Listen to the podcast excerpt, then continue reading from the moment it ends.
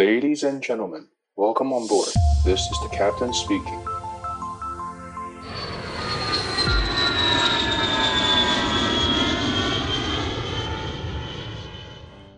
Hello，各位听众，你好，我是 Joy，欢迎再度来到机长广播频道。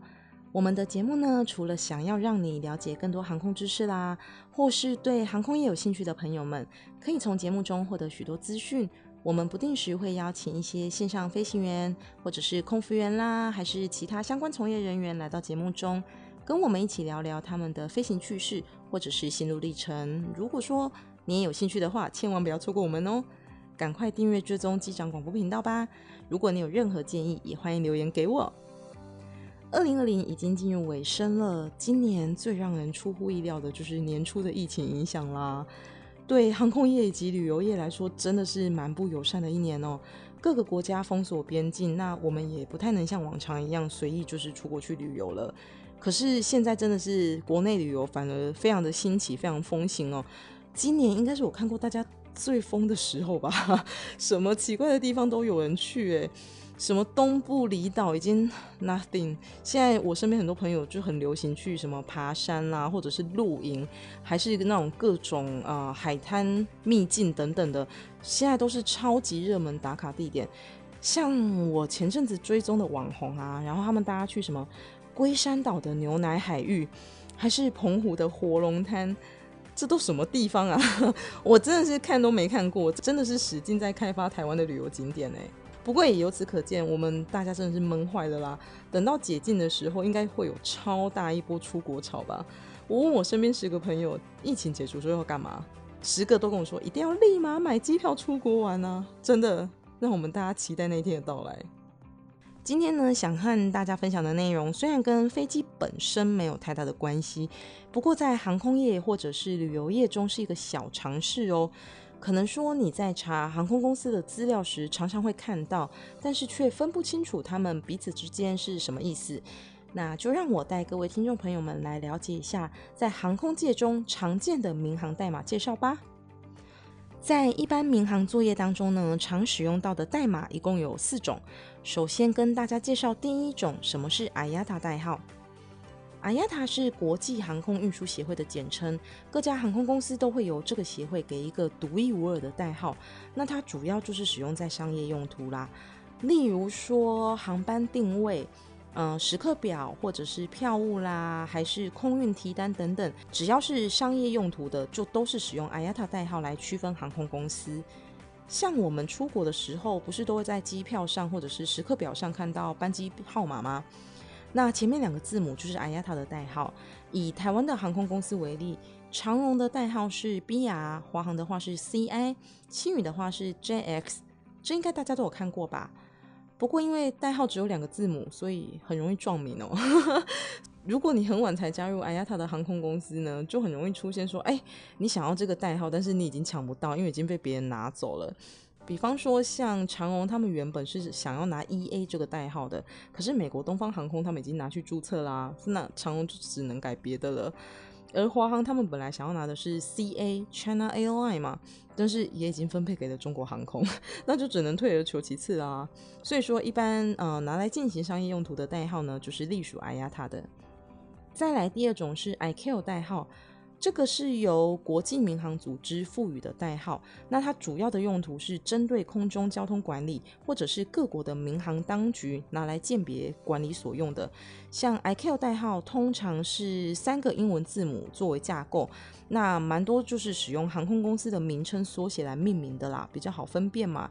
举例来说，华航的 ICAO 代号是 CAL，长荣的话是 EVA。这应该也是蛮常见到的代码嘛。那它主要的用途就是民航当局拿来管理或者是空中交通的时候做使用的。第三种是无线电呼号，也是我们常说的 call sign。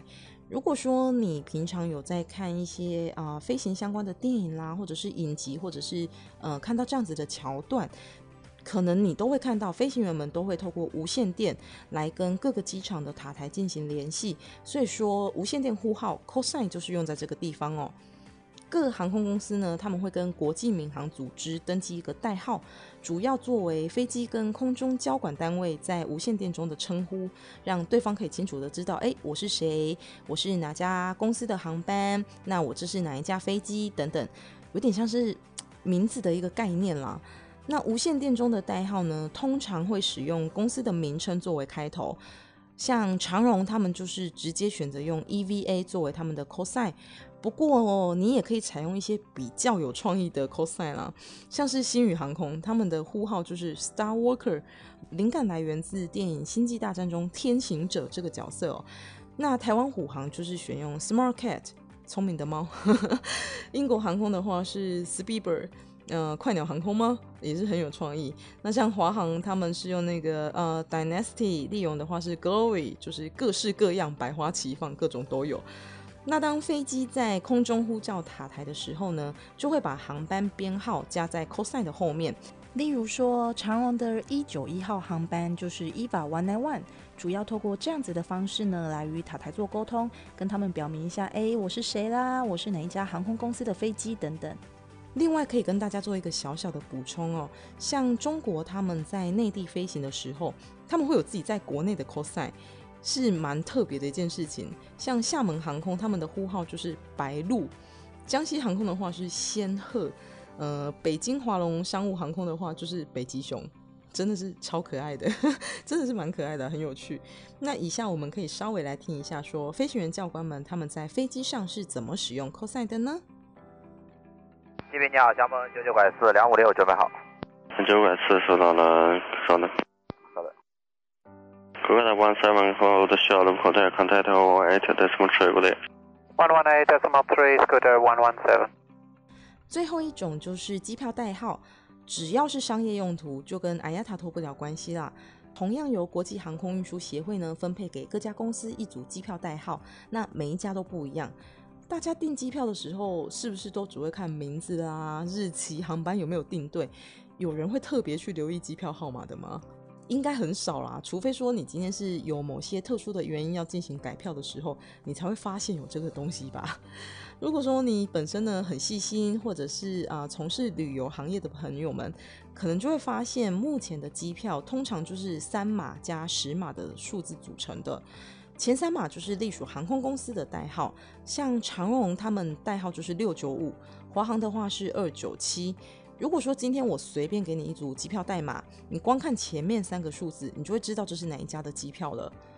有时候我们出国可能刚好没有直飞的航班，或者是呃时间搭不上啦。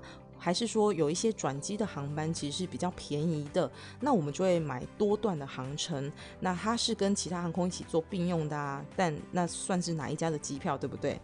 像我说之前有一次飞澳洲墨尔本，我就是先搭国泰航空到香港去转机，然后再转搭澳洲航空飞到墨尔本，那这是所谓的一段票，属于国泰航空的，所以说我开出来的机票呢，机票代码上就会是七八四，代表说这段票是由国泰航空开出来的。